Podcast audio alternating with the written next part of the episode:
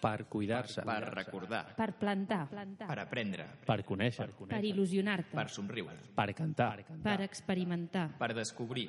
Per escoltar. Tot, tot, tot a... Per determinar. Per determinar. Per determinar.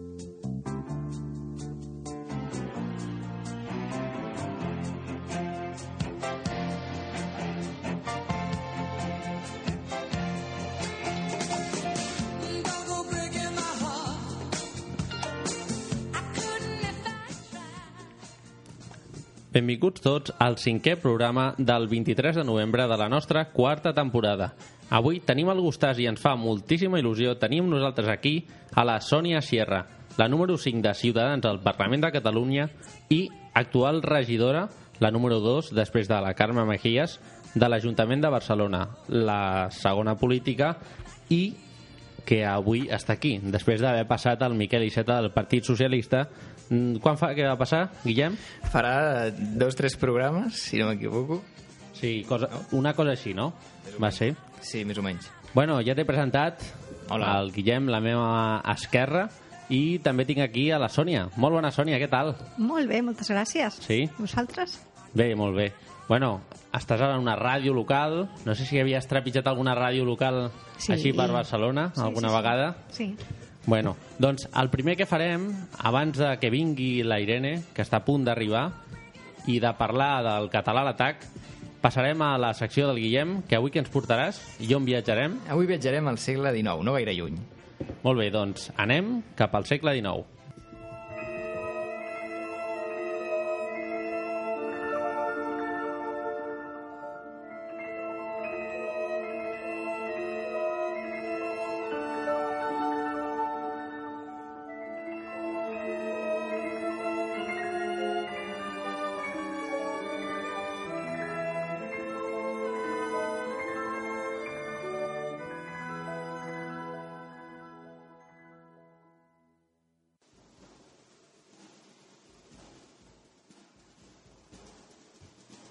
Viatgem avui fins a mitjan segle XIX, concretament fins al 23 de novembre de l'any 1863, data en què va començar la batalla de Chattanooga. Hem d'emmarcar aquesta batalla en un dels episodis bèl·lics més sagnants que han patit mai els Estats Units d'Amèrica, la Guerra Civil Nord-Americana, també coneguda com la Guerra de Secessió, la qual va tenir lloc entre 1861 i 1865. Aquesta guerra va enfrontar els estats del nord del país, rics i industrialitzats, contra els del sud, menys desenvolupats econòmicament, en una disputa originada entorn a l'esclavitud. Mentre els primers eren partidaris d'eliminar-la definitivament, els segons n'eren uns ferms defensors, ja que resultava necessària pel funcionament de la seva economia basada en la producció i exportació de cotó. Malgrat que en esclatar el conflicte els nordistes creien que aquest només duraria alguns mesos, l'avanç inesperat de l'exèrcit confederat fins a pocs quilòmetres de Washington i la victòria del sud en batalles com la de Bull Run va deixar clar que es tractaria d'una guerra llarga i intensa. La batalla de Chattanooga va ser una de les gairebé 400 que es van produir arreu dels Estats Units i va enfrontar les forces del general confederat Braxton Bragg contra les tropes de l'unionista Ulysses Grant, qui anys més tard arribaria a ser president del país. Va tenir lloc avui fa exactament 152 anys, prop de la ciutat de Chattanooga, a l'estat de Tennessee, i va acabar amb la victòria de l'exèrcit de la Unió, fet que comportà l'ocupació de tota la regió per part dels unionistes. Dos anys més tard, la Guerra de Secessió finalitzaria amb el triomf del nord sobre el sud i la conseqüent abolició de l'esclavitud en la totalitat del territori nord-americà. No obstant, caldria esperar encara molts anys per posar fi a la discriminació racial. Què et sembla? Molt bé, molt interessant. Eh que sí? Com sempre, les teva, els teus viatges en els temps. La batalla de... Chattanooga, un nom Chattanooga, molt, molt, eh? molt divertit, sí. Que això, això... De fet, tinc una cosina que viu a Chattanooga. Oh, sí? Ah, sí? Que casualitat. Sí, m'ha fet molta No, gràcia. no hem de dir això, hem de dir que ho hem fet a posta. Ah, sí, ja, ja, sí, Sònia, ho hem pensat. ja, estava, ja estava pensat, estava pensat, clar. clar, clar. Bueno, la Irene sembla que no ve, llavors ara farem una cosa. Com jo, Sònia, sé que tens potser una mica de pressa, eh, començarem la teva secció de la- de l'entrevista. D'acord? Perfecte. Mhm. Doncs bé, ara i aquí comencem l'entrevista a la Sònia Sierra. Però abans, com sempre, toca posar la seva sintonia, la sintonia de l'entrevista. Que Quina és? És la de Cool Single de Bigot.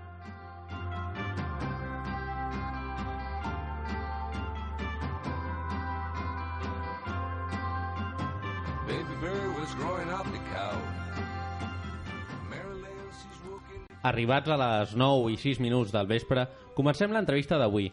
Ens fa moltíssima il·lusió entrevistar una persona que se la coneix molt bé a l'Institut J.B.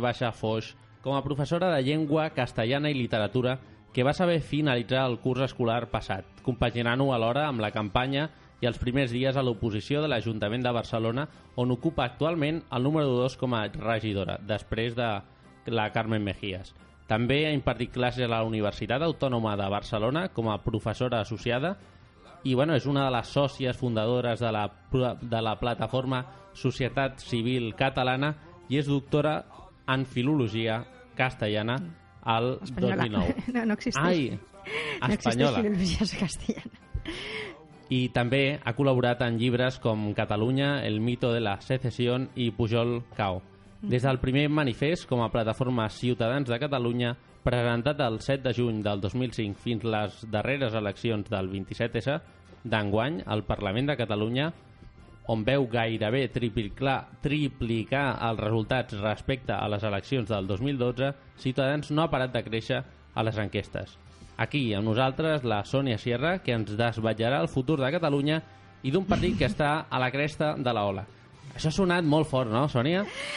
Ha sonat molt fort, però diré que jo tinc un ull que normalment la clavo, eh? Quan dic, jo penso que les coses aniran per aquí, normalment ho encerto molt. Eleccions al març, no? Així, de ràpid? No, jo penso que no. No? No. Jo penso que arribaran a un acord. Sí? Bueno, comencem l'entrevista i la primera pregunta que volem fer és a diferència de la majoria de polítics en actiu, fins fa poc tu no havies militat a, a cap partit. Què és el que et va motivar a entrar en política i com recordes aquell moment en què vas dir ara mm, me tiro de cabeza i, i vaig a Ciutadans? Doncs eh, explicaré una anècdota que ja, ja he explicat a, en altres ocasions. Fa ara una miqueta més de dos anys, a, a l'estiu, fa dos estius, estava amb la meva millor amiga i em va dir, saps què? Que he pensat que em vull dedicar a la política.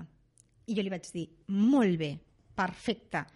Jo no ho faria mai, però endavant. Jo et, et recolzaré en tot perquè la política necessita persones com tu, es necessita un canvi. Jo no ho faria mai perquè no em veig a política, però endavant, de veritat que em fa molta il·lusió i que ella mai es va ficar en política i, i després jo vaig a, a afiliar-me a Ciutadans d'una manera do- doncs, potser una, una mica ràpida, no? Perquè això va ser a l'estiu i jo em vaig afiliar justament a, al desembre. Eh, primer m'havia fet, eh, bueno, m'havia fet simpatitzant i també el seguia a Movimiento Ciudadano.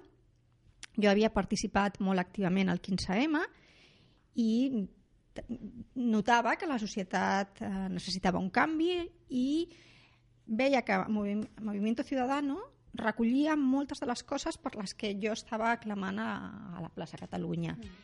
I després va ser justament a, al dia de la Constitució quan vaig decidir fer el, el pas endavant i fer-me militant, que és una decisió que em va costar perquè jo sóc una persona molt, molt assenyada i quan prenc una decisió és eh, amb tot, no? Me tiro con todo el equipo i pensava que, que era una decisió important i, al final ho, ho vaig fer.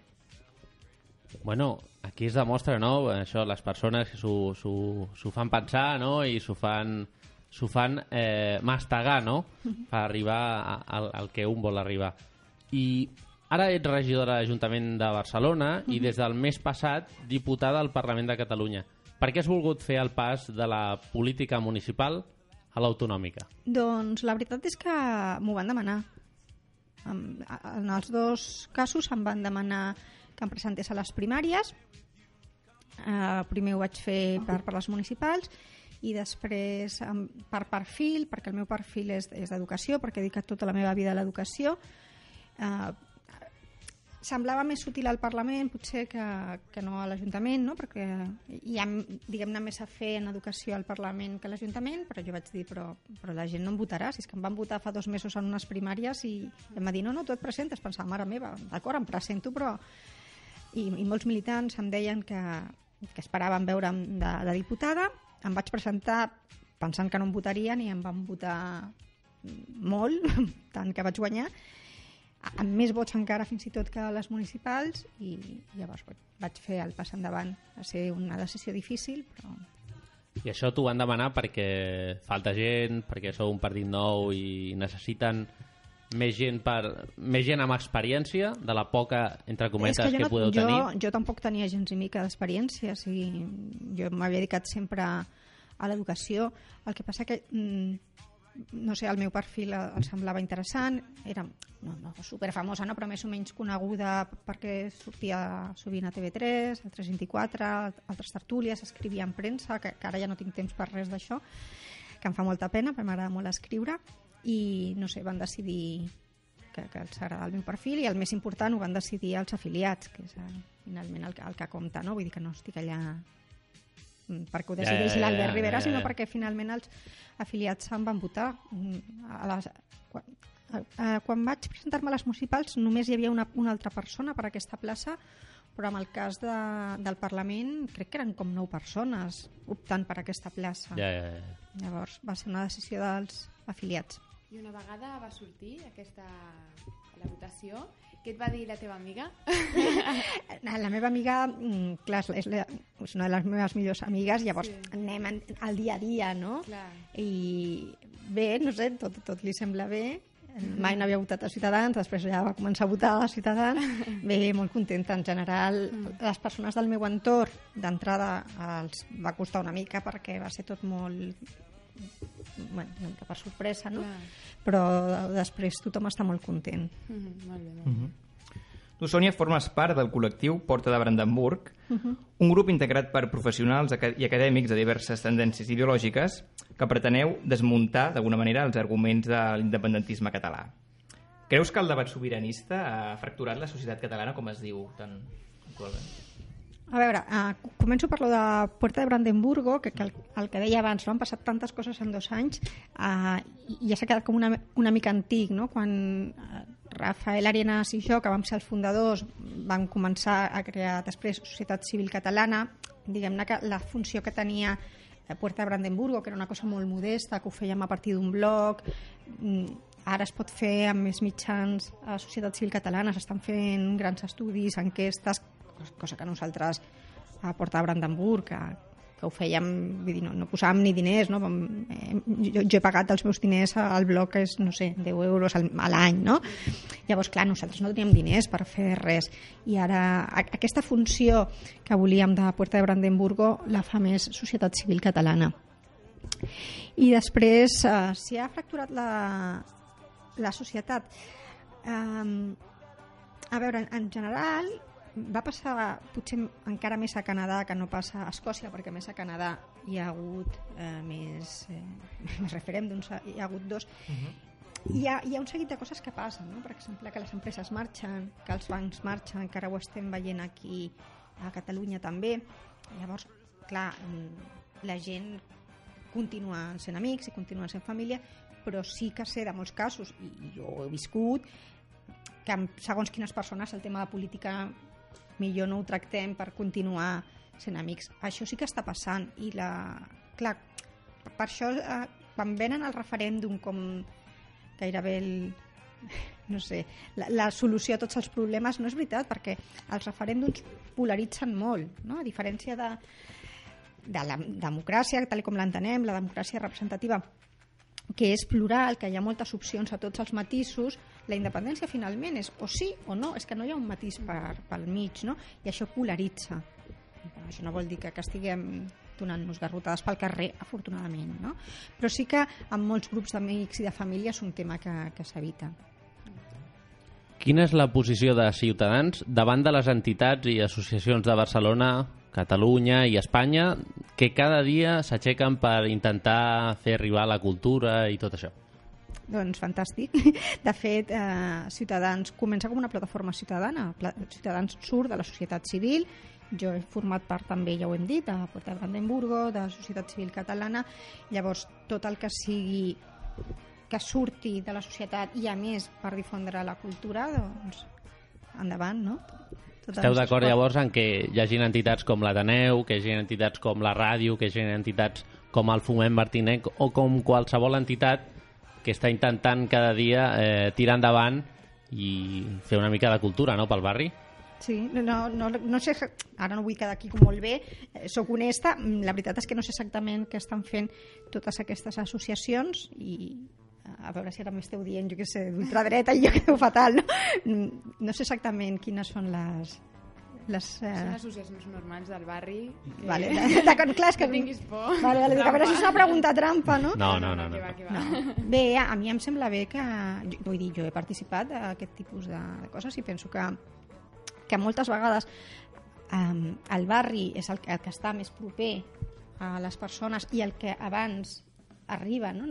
Us posaré un exemple, fa molts, molts anys, quan jo era petita, um, va ser quan van començar a arribar els immigrants a Rubí, jo sóc de Rubí, i llavors amb unes amigues vam muntar una associació per eh, donar classes d'espanyol per estrangers a aquestes persones, sobretot a les dones mm, que venien perquè hi havia una escola d'adults que feia classes, però clar, com anaven els homes les, que van arribar primer, no, diguem-ne, les dones no hi anàvem. Doncs nosaltres es van començar a donar classes i també als alumnes, perquè en aquella època eh, era quan encara estava el BUP i la FP, Eh? amb la qual cosa els alumnes, bueno, que no eren alumnes en realitat, clar, els adolescents que tenien entre 14 i 16 anys ni es podien escolaritzar ni podíem treballar. Llavors els van fer classes i va ser una cosa que va sortir literalment d'un grup d'amigues. No? Dic amigues perquè érem tot noies, no? però sí, a, a favor d'aquestes coses. Uh, ho parlàvem ara al començar l'entrevista. Com creus que acabaran les negociacions entre Junts pel Sí i la CUP? Creus que hi haurà acord o caldrà no anar novament a eleccions el mes de març? Com ho veus? Fas alguna predicció? És que jo no sé més que el que sap tothom, no? que és el que anem mirant Bueno, una cosa més, alguna notícies. cosa més sabràs. No, no, d'aquest no, perquè clar, són coses d'altres partits que no venen a explicar-me a mi, evidentment. Ah, Jo el que estic llegint és que sembla que estan ja propers a un acord, ho he llegit avui, eh, i ho deixaran tot en mans de, de l'assemblea de la CUP. El que passa que no sé si això, vull dir, se- serà com, de moment, sa- salvar los muebles, però no sé si això nos, ens donaria una legislatura gaire estable, perquè eh, Junts pel Sí van guanyar les eleccions, però estan en minoria, no sembla que es puguin entendre gaire amb els altres partits, i la CUP, vull dir, del votant convergent al votant de la CUP eh, hi ha un abisme, no? És que hi ha un pupurri allà... Per això, llavors, no sé si finalment, encara que puguin salvar aquest primer escull, no anirem igualment a eleccions anticipades perquè, no sé, no, no els poden aprovar pressupostos, per exemple, no? Llavors, eh, penso que és una legislatura una mica moguda i, i de fet, la CUP, si compleix la seva paraula, no, els, no investiran el senyor Mas. Cosa que si no fan, dubto que per la part de Convergència o bueno, Junts pel Sí vulguin posar una altra persona que no sigui Mas, anirem a eleccions segur, no? és, és, és difícil de veure. Eh, sembla que, que s'estan apropant i que estan arribant a acords, però no ho sé, perquè uns tenien com a promesa electoral que Mas seria president i altres tenien com a promesa electoral que Mas no seria de president i a mi em fa gràcia perquè sempre s'ha venut que això era un procés de baix a dalt i que era el poble qui empenyia, llavors ara no entenc perquè finalment tot s'acaba focalitzant en una sola persona si això, tot això era un clam del poble, cosa que jo no m'he cregut mai, però ells ho deien i ara sembla que no és així, no? De totes formes, en cas de celebrar-se eleccions altre cop a Catalunya, algunes enquestes pronostiquen un ascens molt gran de ciutadans al vostre partit. Tot i això, preferiríeu seguir liderant l'oposició i que no es convoquessin tan aviat? O voleu anar a eleccions tant sí com no? A veure, nosaltres el que volem és estabilitat per Catalunya. I si n'hi ha un altre cop eleccions, que és mm, bueno, una sensació d'inestabilitat i a més econòmicament és molt car, que, que siguin les definitives.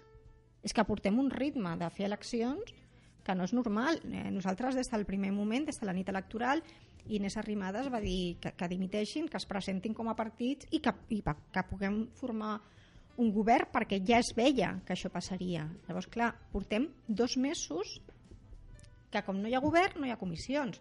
No vol dir que estiguem, eh, no sé, jugant al Candy Crush al Parlament, ens reunim en, amb entitats, fem preguntes, fem propostes de resolució, no vol dir que no estem treballant, però, clar, no hi ha comissions, que és on poden sortir les lleis de les comissions.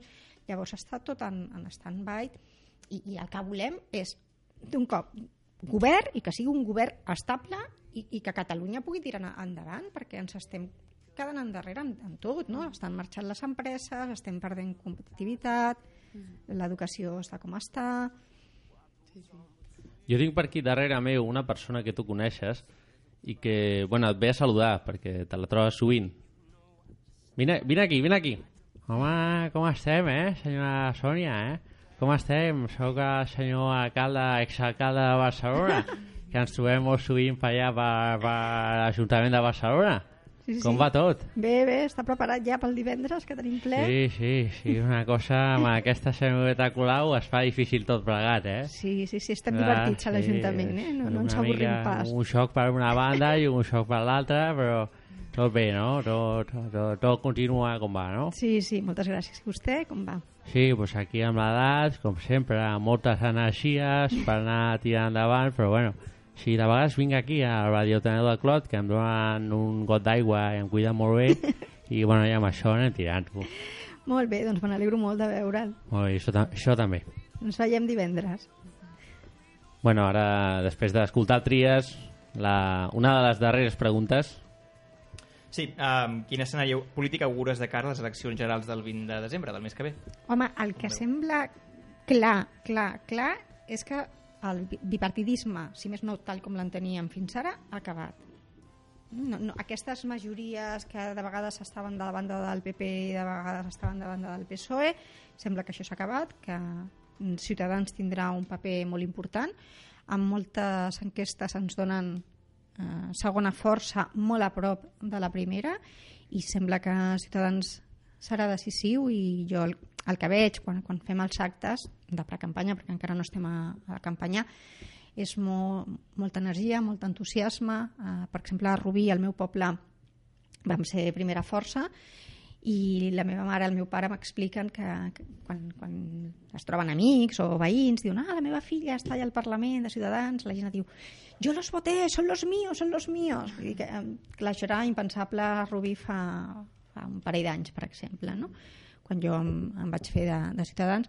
Llavors jo veig mm, amb l'ambient, amb- l'aire, si més no a Catalunya, no? que és on estem vivint nosaltres, eh, que molta gent veu eh, Ciutadans com, com una esperança de canvi i amb il·lusió. I a nivell espanyol també, perquè déu nhi l'ascens que són... Sí, sí, sí, es- estic parlant de l'ambient de Catalunya perquè Sí. són on estic jo, però, però sí, a, quan, vas, quan, quan anem i fem actes, jo no hi, no hi vaig a tots, evidentment, perquè si no estaria sempre viatjant, no podria estar aquí fent la meva feina, però quan anem a actes a, a Madrid, per exemple, vaig anar un a l'estiu, d'aquests dies que feia una calor que no es podia estar i eren com l'acte crec que era a les 7 de la tarda i nosaltres vam arribar allà al teatre i encara faltava una hora i mitja o dues i ja hi havia una cua amb una calor i jo em vaig quedar absolutament sor sorpresa i a, a molts llocs no?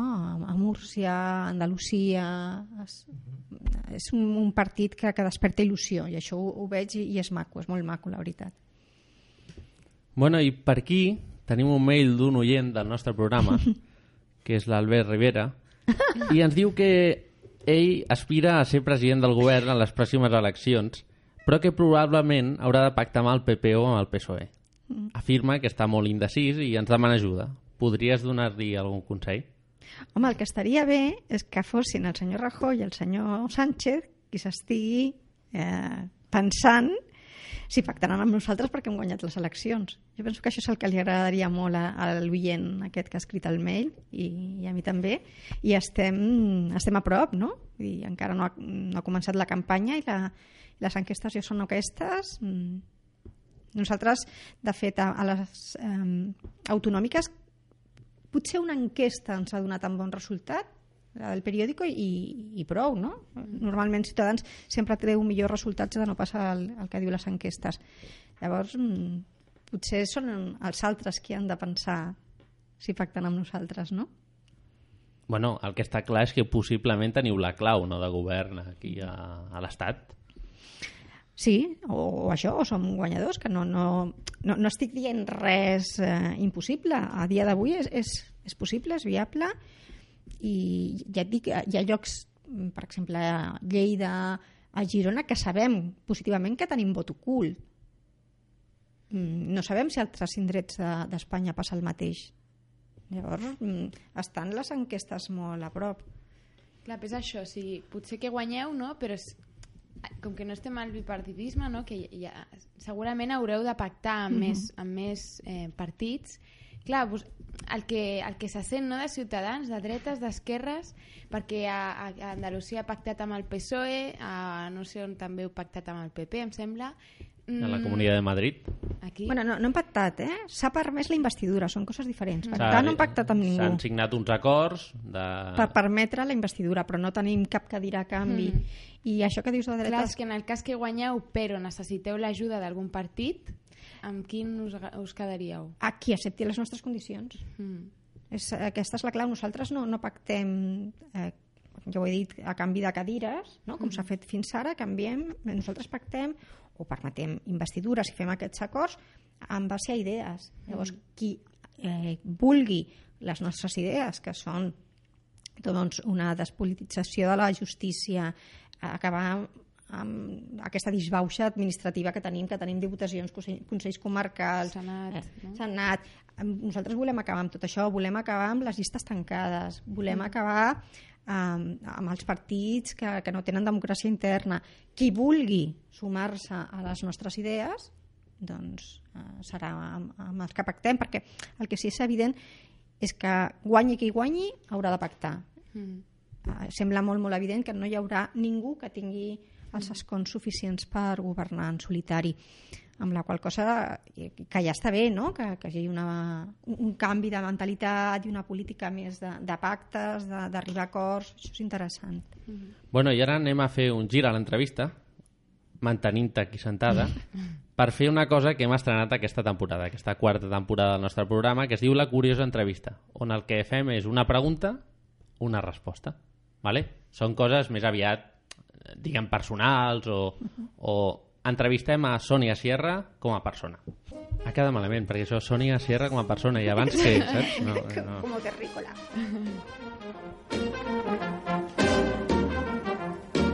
sí, però s'ha entès que no és Bueno, aquí comencem la secció on volem conèixer més properament la vessant més personal del nostre convidat. En aquest cas, la Sònia Sierra, que avui ens acompanya. I la primera pregunta és una pregunta que no sé si te l'han fet alguna vegada, però segur que sí. Que és, color preferit? vermell Un llibre. Uf, molts, molts. Uh, potser la, la plaça del Diamant... Bueno, és que un és molt difícil, eh? La, la plaça del Diamant, la Regenta, el Conde Lucanor, el Quixot... No, no em puc quedar amunt, és impossible. Un plat preferit? Mm. M'agrada molt eh, la pasta, els espagueti, uns espaguetis amb petxines, per exemple. L'assignatura que més t'agradava a l'escola. Ah, claríssim, literatura. Eso sí lo hemos puesto fácil, ¿eh? sí, aquesta... Sí, tiene filología española. Sí, sí, era un amant de la literatura. Mar o muntanya? Mar. Una excursió. Mm, M'agraden molt les ciutats, per exemple, París, Londres, eh, Venècia. Venècia és un dels meus llocs preferits. Bar o restaurant on menjar? Aquí a Barcelona. Depèn, clar, depèn. Hi ha bars fantàstics per fer tapes i hi ha restaurants fantàstics. De fet, a Barcelona es pot menjar molt bé. Algun? Eh, Però, clar, no, jo, jo ho diria encantada. El que passa que ara que tinc una posició, encara que ara m'entrevisteu com Sònia Sierra Terrícola, um, clar, es podria interpretar que estic fent potser publicitat, no? No, Jo, no, en absolut, No. no, no. no. El, el Trias, no tenim aquí el tall, quan va venir aquí a la nostra ràdio ens va dir eh, un, bar de- d'allà de, de, la plaça de, de l'Ajuntament Sí. de la plaça de Sant Jaume i bueno, Doncs a veure, m'agrada molt per, um, per menjar al Bar Calders eh? i On, on està aquest bar? està Parlament, el carrer Parlament, un carreró que entra... Bueno, pots entrar o per un carreró, que és un passatge, que és el passatge Calders, Uh -huh. i, o, o per Parlament. No. I després, com per prendre una copa, m'agrada molt el Bar Olímpia, al carrer Aldana. Molt bé. Ara, un racó de Barcelona, que t'agradi. M'agrada molt uh, la Barceloneta. i política municipal o autonòmica? Tot és interessant. Uh, ja he dit que pel meu perfil eh, potser puc ser més útil al Parlament per tot el tema d'educació, però la política municipal és molt, molt interessant i estic aprenent molt. I l'última pregunta, un polític d'un altre partit a qui admiris? Mm, que admiri... Mm. Ara, és complicat. És que no... No, no, No, no, no n'admires a cap. De, de... no, cl- clar, jo diria l'Albert Rivera, però no, no Ah, sé l'alt, no? Un, un referent, una persona que diguis Clar, com a referent que va marcar molt la meva infantesa, a Felipe González. Però no, no, pensava que era un polític en actiu. Ja, jo penso objectivament que el polític en actiu millor que hi ha en aquest moment és Albert Rivera, i ho dic seriosament. Però com a referent, eh, Felipe González. D'acord. Bueno, aquesta és la nostra curiosa entrevista, que és el toc final per acabar la teva entrevista. L'entrevista de la Sònia Sierra, a qui t'agraïm molt que hagis vingut aquí a Radio Tena del Clot i al programa de Part de Terminar per una mica donar a conèixer el teu partit i donar a conèixer la, la teva veu com a ara parlamentària i també regidora de l'Ajuntament de Barcelona. Moltes gràcies, de, de veritat ho diem, tot l'equip aquí. Ara sí, ara estem, Estem tot l'equip, han arribat tots. Està la Irene, està la Maria, està l'Alba, l'Oriol, i bueno, no sé si hi ha alguna persona d'aquí vol dir alguna cosa més, però bueno, Que hable ahora o calle para siempre. exactament. Ja s'ha dit, ningú vol. Doncs bé, moltes gràcies, Sònia. Moltes gràcies a vosaltres per convidar-me. Molta sort. I bueno, ja t'ho he dit abans, si l'Albert Rivera vol entrar per telèfon aquí, està convidadíssim. Això parleu en premsa i a veure què es pot fer. Moltes gràcies. I molta Acabar, sort. bona nit. Adéu.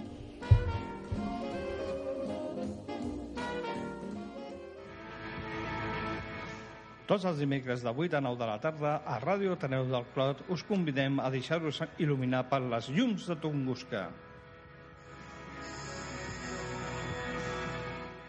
El millor de les músiques contemporànies que es fan tant a casa com arreu del món. És un viatge extraordinari per a altres formes d'entendre la música i el so. Recordeu, a Ràdio Ateneu del Clot, les llums de Tunguska s'encenen tots els dimecres de 8 a 9 de la tarda. Obriu-li les portes. Portes. portes.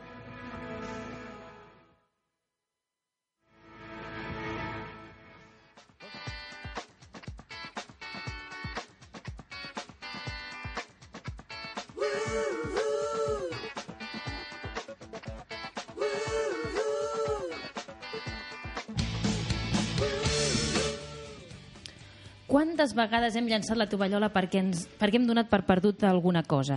O hem fet creu i ratlla un tema quan no en volem saber res més al respecte? Que no ens passi això a nosaltres, que encara queden molts programes fins a acabar aquesta quarta temporada de ràdio.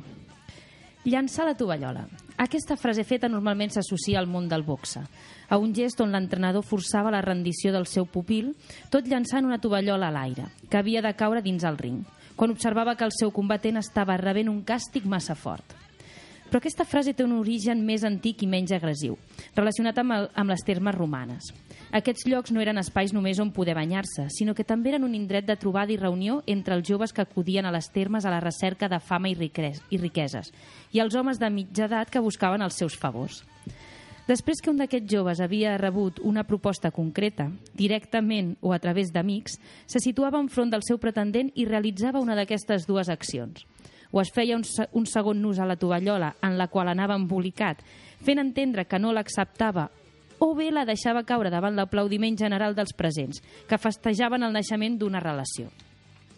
D'aquesta forma, aquest deixar caure o tirar la tovallola va començar a veure's a poc a poc com un gest de submissió i de rendició.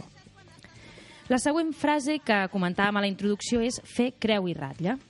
Antigament existia el costum d'iniciar una carta o un escrit amb una creu, avui el que substituiríem per un logotip, i finalitzava amb la rúbrica o la ratlla. Creu i ratlla, per tant, indica que està tot dit entre tots dos elements i no hi ha discussió possible, és a dir, que s'ha acabat. Bueno, i ara la... avui, avui no sé què em passa amb els botonets, però bueno, avui eh, toca, com sempre, després de, de les teves dues frases, el que més m'agrada, no? Els barbarismes aquests. El nostre diccionari. Abans d'acabar, com sempre, afegim tres paraules més al nostre diccionari particular de per determinar per millorar una miqueta més el nostre català. Avui, doncs, comencem amb una paraula que la, la incloc dins d'aquesta frase. Quan agafem un objecte de vidre, porcellana o algun altre material fràgil, mai direm que hem d'anar amb cuidado de no trencar-ho. En català correcte anirem amb compte, amb cura o atenció. Quantes opcions avui, eh? Per una mateixa paraula. Totes no les diré. bueno, va, ho intentaré dir. Vinga, Sergio. Avui va, us deixo triar. Fem veu de iaio? Mm, de xino, va, sisplau. Chino. Chino. Hola, muy buena. Ah. Bueno, pues entonces haremos la voz de chino. Pues el tema es, eh, has d'agafar el gerro i, i amb agafar-lo amb cuidado. Això està malament dit, i llavors en català, a català dit per una, a un xino, correcte, seria Oye, nena, ahora tienes que coger eh, lo que es el hierro y agafarlo amb, cuira, amb cura. En cura. Uh, Va, amb cuir, eh? aprofito per dir que en català correcte és xinès, no xino. Exacte. Però bé, està bé. Ja està, molt la, punti la puntillosa.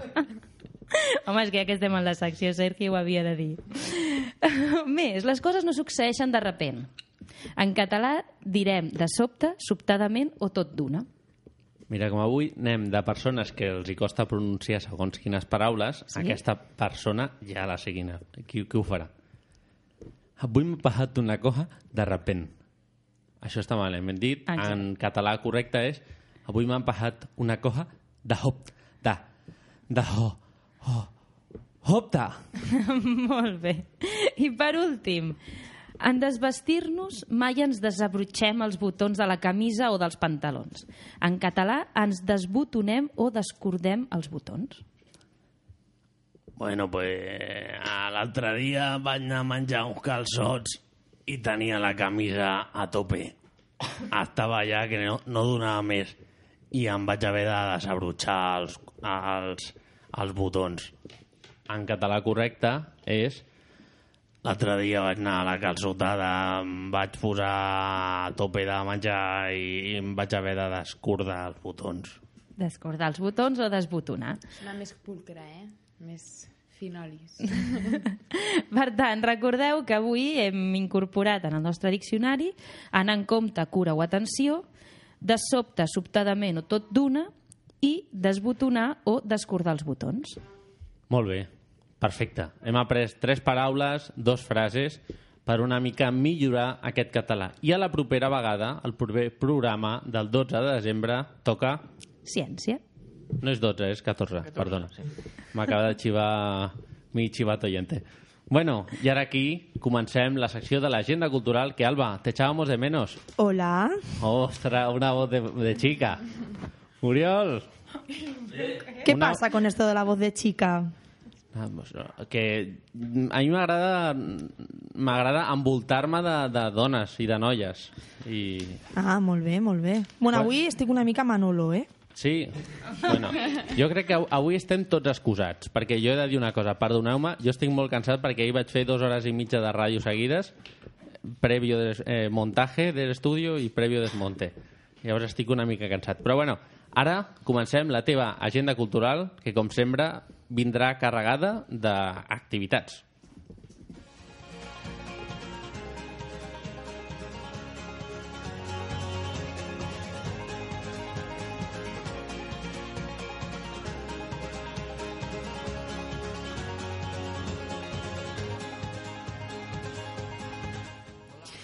Comencem amb, comencem amb les curses.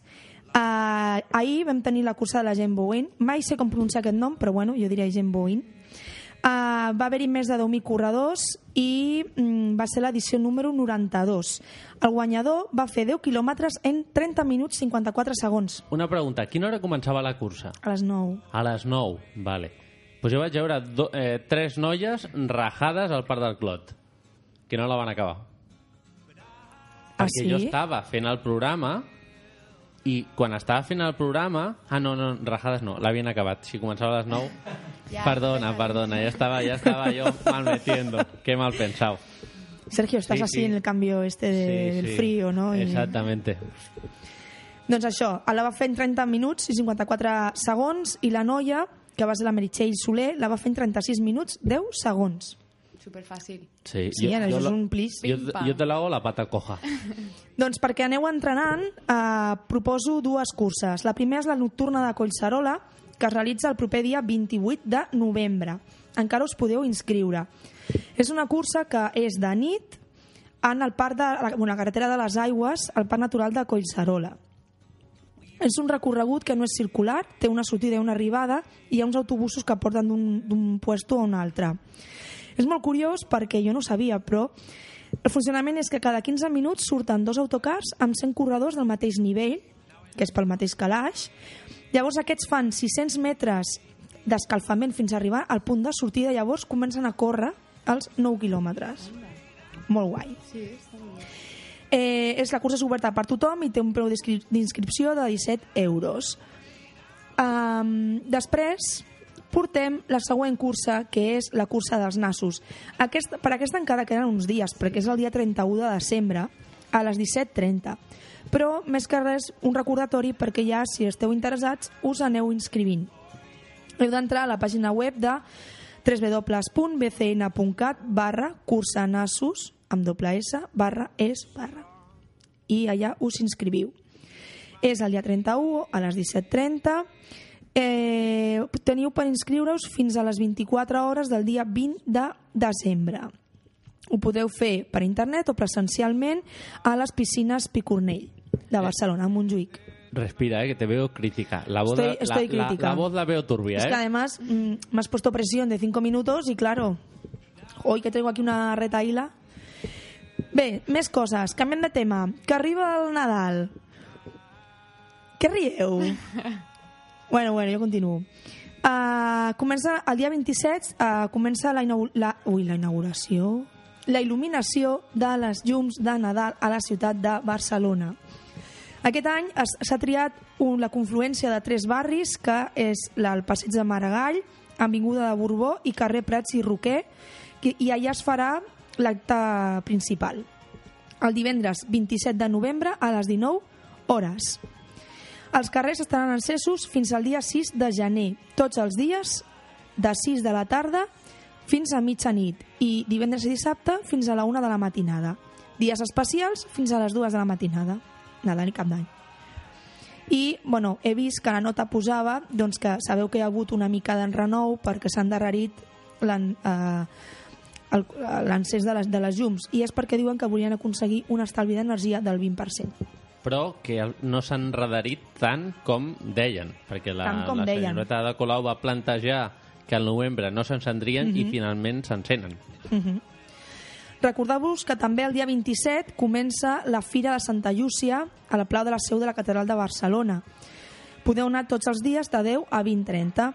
I també comença la Fira de Nadal de la Sagrada Família de 10 a 20 perquè ja comenceu a comprar les figuretes pel, pel Belén. I com vaig de temps, Sergio? Tens dos minuts. Dos minuts, vale.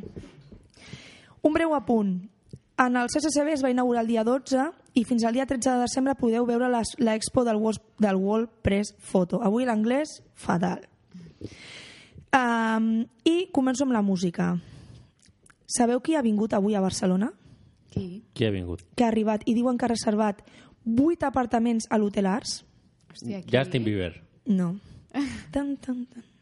Madonna. Madonna, Ah, sí? venga. Sí, Madonna actua el 24 i el 25 i diuen que ha agafat 8 apartaments sencers de l'Hotel Arts. Quasi nada. Pues Quasi clar, nada. Clar, no ho sabíeu. O sigui, ens ha reservat a nosaltres Mhm. i a ella. Clar. Doncs és part de la... Salen Se... números, eh? Sí, una per cadascun. És part de la seva gira mundial del nou treball Rebel Heart i doncs, actua aquests dos dies al Palau Sant Jordi. I eh, encara queda molt perquè és el 26 de novembre del 2016 però ja us ho vaig dient perquè les entrades es posen a la venda el dia 1 de desembre a les 10 del matí i són per Palau Sant Jordi venen a Barcelona The Cure perquè aquests val la pena. I he trobat una cosa molt curiosa, per casualitat, i és la gran festa rumbera a Barcelona. I esto... Esto es nuevo. Esto es jo nuevo. això no ho havia, no ho havia... Però això ja és el setè any consecutiu. Ah, sí? I és la primera vegada que m'assabento d'això. Mm. Bueno. Molt malament, eh, Alba? Molt malament, estic perdent ja aquí facultats. doncs el proper diumenge, a la recinte de la Fabra i Coats, a Sant Andreu, teniu la Diada de la Rumba. És d'accés gratuït i està molt bé perquè hi ha tallers, hi ha activitats per nens, per adults, xocolatada, això pel matí. I per la tarda, de 5 a 10, hi fan els concerts. Concerts de rumba amb bast- molts artistes. Vull dir que és gratuït i que pots estar molt bé. I són artistes famosos o... Bueno, Tipo, jo què sé, La Pegatina o... No, aquests... no, no, no, no. No. No, aquí no, té els noms. Jo la veritat és que no, no conec molt el món de la rumba, però si vols... Mira, Arrels de Gràcia, Delito, Miku, Derrumbant, Mataró Rumba All Stars... Nada, nada, tranquil·la. Però bueno, també s'ha d'anar a veure. Superconeguts, superconeguts. Saber-ho. Bueno, Alba, moltes Ja? mercis per tornar aquí al programa. Ja te echábamos de menos. Gràcies, gràcies. I ara farem una cosa que és, com sempre, fer una mica de, de donar una mica de so a aquelles comerços que aixequen la persiana cada dia aquí al barri del Clot. Vols dir que això és un esmorzar saludable? Què vols dir? Home, de la caixa de 12 donuts només m'has deixat els forats. Doncs recomana'm un dietista. Doncs al barri del Clot en tenim uns quants. Dieta Estètica Vilella, al carrer Rogent 17. Camí de Salut, Mallorca 545. Maria Casas, biòloga, plaça del Mercat 22. Naturhaus, Rogent, al carrer Rogent 81. Amb la col·laboració de l'Associació de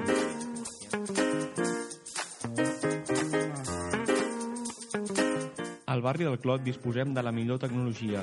Pots trobar fotografia, electrodomèstics i aparells electrònics a... Centre Digital Rogent, al carrer Rogent número 74. Electronúria Expert, al carrer Mallorca 592. Electrodomèstics Peinado, al carrer Escultor Claperós número 43-45. amb la col·laboració de l'Associació de Botiguers i Comerciants de l'Eix Clot.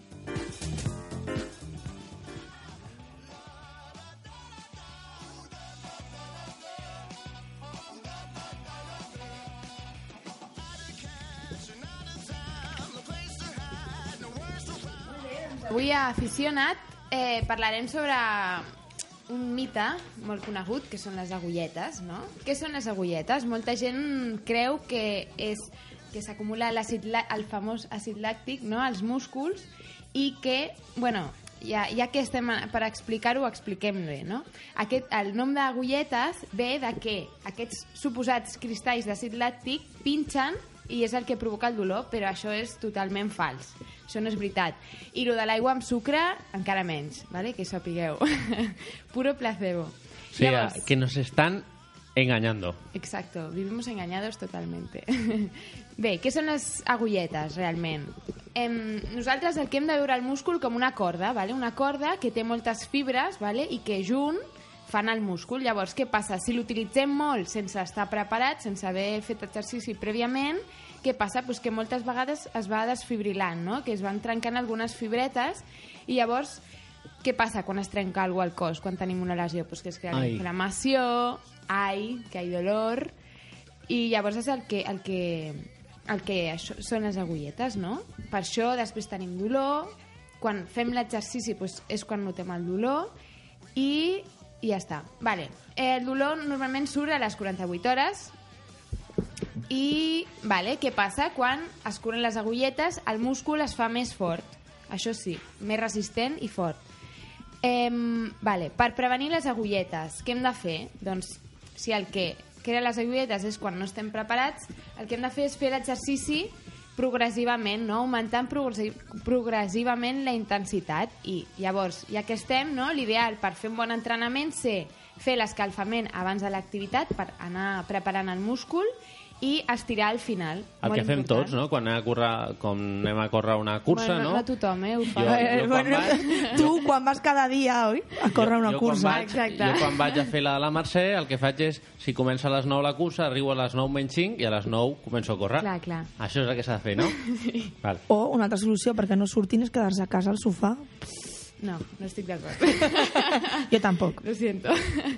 Llavors, si ja tenim les agulletes, què podem fer? Tenim dolor, ens costa córrer perquè fa mal, doncs ens podem fer massatge, sobretot a la zona que més fa mal, vale? i si tenim o sigui, és exagerat aquest dolor, ens podem posar fred, gel, fer massatge amb gel, si ja te mueres, nivell muerte, pots prendre analgèsics, ¿vale? Jo és que sóc de no prendre masses medicines.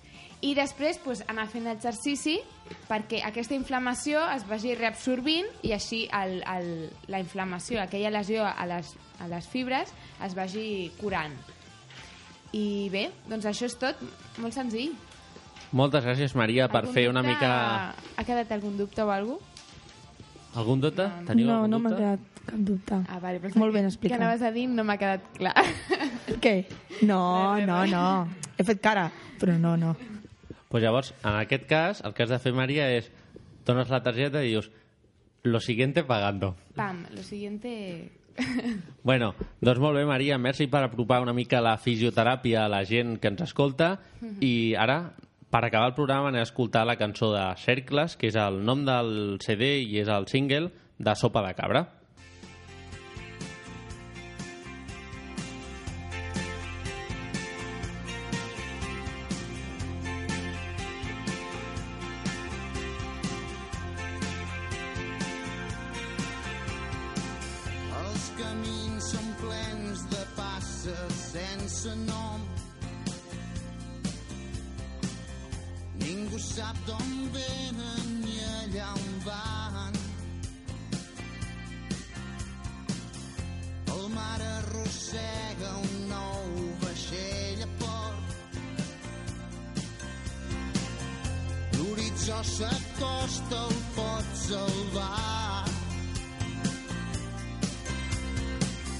Pots passar pel món plorant.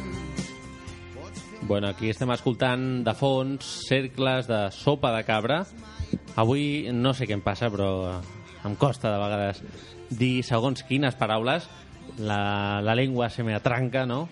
Què tal, Oriol, que tenim aquí de Community Manager fent una feina increïble? Buenas noches, Sergio. Community Manager, sí. Sí, te lo, he dicho, te lo he dicho bien, no? Más o menos, sí. Sí. Se acepta.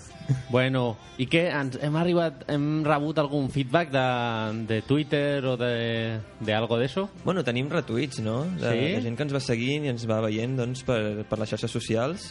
Y eh, tenemos retweets de gente documentada o gent d'aquesta que és eh, Baldufa 5 o Mamuki 3 o... No, gent documentada. Gent documentada. Gent que, que ens escolta habitualment, crec, i, i que, bueno, que ens va, ens va veient per aquí. Jo us recomano doncs, entrar doncs, al nostre Twitter, a arroba radiotaneu del Clot, i eh, concretament a per determinar, arroba per determinar, i ens trobareu allà. Que anem, doncs, informant-nos dels següents, dels següents personatges emblemàtics que ens vindran a entrevistar, o sigui, que es vindran a entrevistar al nostre programa, i de, anem fent el seguiment dels comentaris que van fent i de les propostes que us anem donant. Molt bé, Oriol. Moltes gràcies per la feina que fas i bueno, el proper dia el tornarem a escoltar a l'Oriol però no com a community manager sinó com a persona experta en cultura que Ahora va soy en el, número, no va en el Sí, qué tándem manía de decir de No soy persona. Lo siento, Que- hasta las 10 no soy persona. que va en el tándem con, con Alba i bueno, Guillem, qui tenim el proper dia? El proper... Se'm sent? Sí, sí, sí, sí, sí, sí, sí. El proper dia, el 14 de desembre, ens vindrà a visitar l'Eduardo Reyes, que és el número eh, 6 de Junts pel Sí. El número 6. Uau. Número 6 de Junts pel Sí al Parlament de Catalunya. Molt bé, molt bé, molt bé. Que és el... Aquesta persona pertany a Sumate i és un és, dels és el, fundadors. El president de Sumate, també. Sí, que segon volia dir-ho, també. Bueno, i més endavant, abans del Nadal, ja us desvetjarem qui vindrà. Està per confirmar, però segurament que vindrà alguna persona que té alguna cosa a veure amb coses que es fan al Nadal i que es cuinen. Moltes gràcies a la Sònia Sierra, que ha vingut en el nom de Ciutadans pel Parlament de Catalunya i de la regidoria de, l'Ajuntament de Barcelona. Moltíssimes gràcies a vosaltres, a tots els qui ens escolteu cada dia, cada dilluns de 9 a 10, cada 15 dies. Moltíssimes gràcies, de veritat. Podeu escoltar el programa d'avui al web ivox.com buscant per determinar. Recordeu, com bé ha dit el nostre amic Guillem, el 14 de desembre estem aquí, a les 9 amb l'Eduardo Reyes. Cuideu-vos molt, una abraçada molt forta a tots i a totes. I bueno, ara estem tots. Chao, chaito. Y bueno, chicos, muchas gracias, ¿eh? Gràcies a tu, Sergio, com sí? sempre. De res, home. Vinga, música per arriba i ens anem. Fins al proper 14 de desembre.